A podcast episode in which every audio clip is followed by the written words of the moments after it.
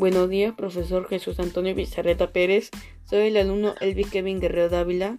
Hoy haré, hoy haré el, el, proyecto de podcast del curso de Desarrollo Personal de Ciudadanía y Cívica del grado de primero secundaria a Cedro. En esta oportunidad le hablaré sobre cómo el coronavirus nos afecta emocionalmente a los adolescentes, a mi familia y a la sociedad. Primero le explicaré qué es esta enfermedad.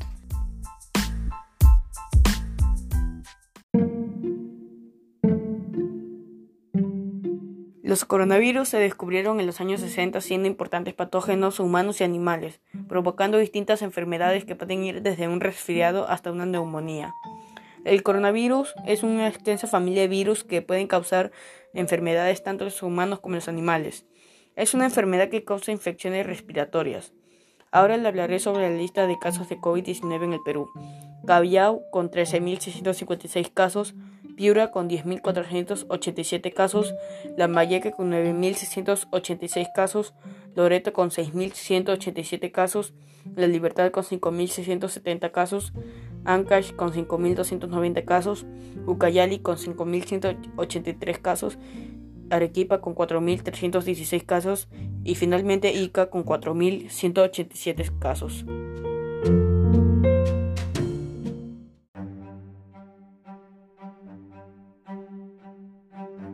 Ahora le explicaré cómo nos afecta emocionalmente a la sociedad, a los adolescentes y a mi familia. ¿Cómo afecta el coronavirus a los adolescentes? La situación provocada por el COVID-19 puede ser el disparador del surgimiento de problemas de ansiedad en niños y adolescentes con una vulnerabilidad previa. El confinamiento y los altos niveles de angustia pueden propiciar un incremento de las conductas adictivas y del uso problemático de las nuevas tecnologías. En adolescentes ya consumidores, la vuelta a la normalidad puede ser que se realice un consumo excesivo compensatorio al tiempo de abstinencia. Otros adolescentes puede que recurran a las sustancias bien como una función de evitación de las emociones negativas, bien como una vía de experimentar nuevas sensaciones. El uso de estos dispositivos ha aumentado drásticamente durante la cuarentena y será un reto volver a regular los hábitos y horarios de los menores, así como las normas del uso del teléfono móvil. ¿Cómo afecta el coronavirus a la sociedad? El aislamiento, el distanciamiento físico, el cierre de escuelas y lugares de trabajo son desafíos que nos afectan y es natural sentir estrés, ansiedad, miedo y soledad en estos momentos. Nos afecta en el modo de que algunas personas no tienen que comer porque perdieron sus trabajos. Lamentablemente, lo más perjudicados son los pobres porque no pueden alimentar a sus familias.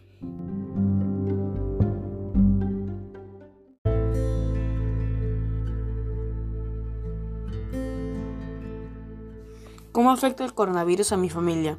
En mi caso, profesor, esta enfermedad sí nos está afectando.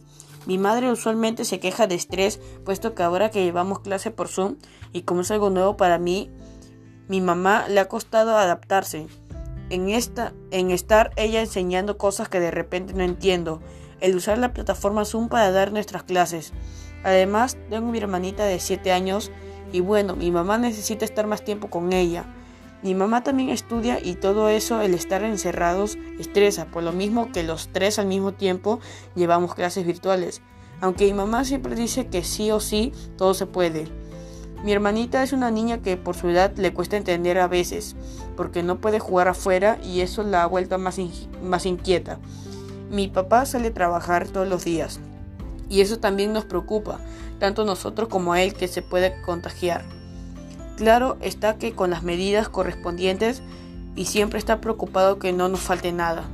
Pagar sus deudas y lo más importante que no nos dé esta enfermedad.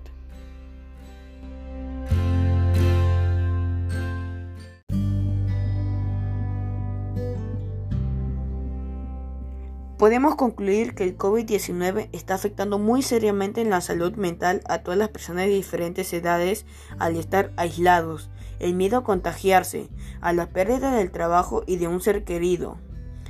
Todo esto conlleva a que las personas les cueste adaptarse a todo esto que es nuevo para nosotros. No solo es el inicio, pues cuando esto acabe las cosas ya no serán iguales.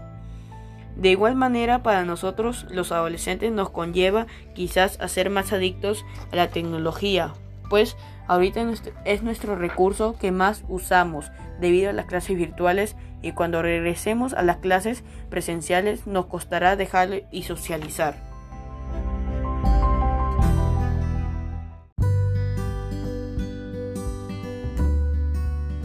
Primeramente, quiero agradecer a mis padres por apoyarme en todas las cosas de mi vida que he pasado. A mi profesor Jesús Bizarreta Pérez por enseñarme cosas nuevas que me servirán en mi vida y a Dios que me protege desde arriba. Bueno, profesor, me despido. Espero que esté bien de salud ante esta situación. Adiós y que Dios lo bendiga. Gracias por su atención.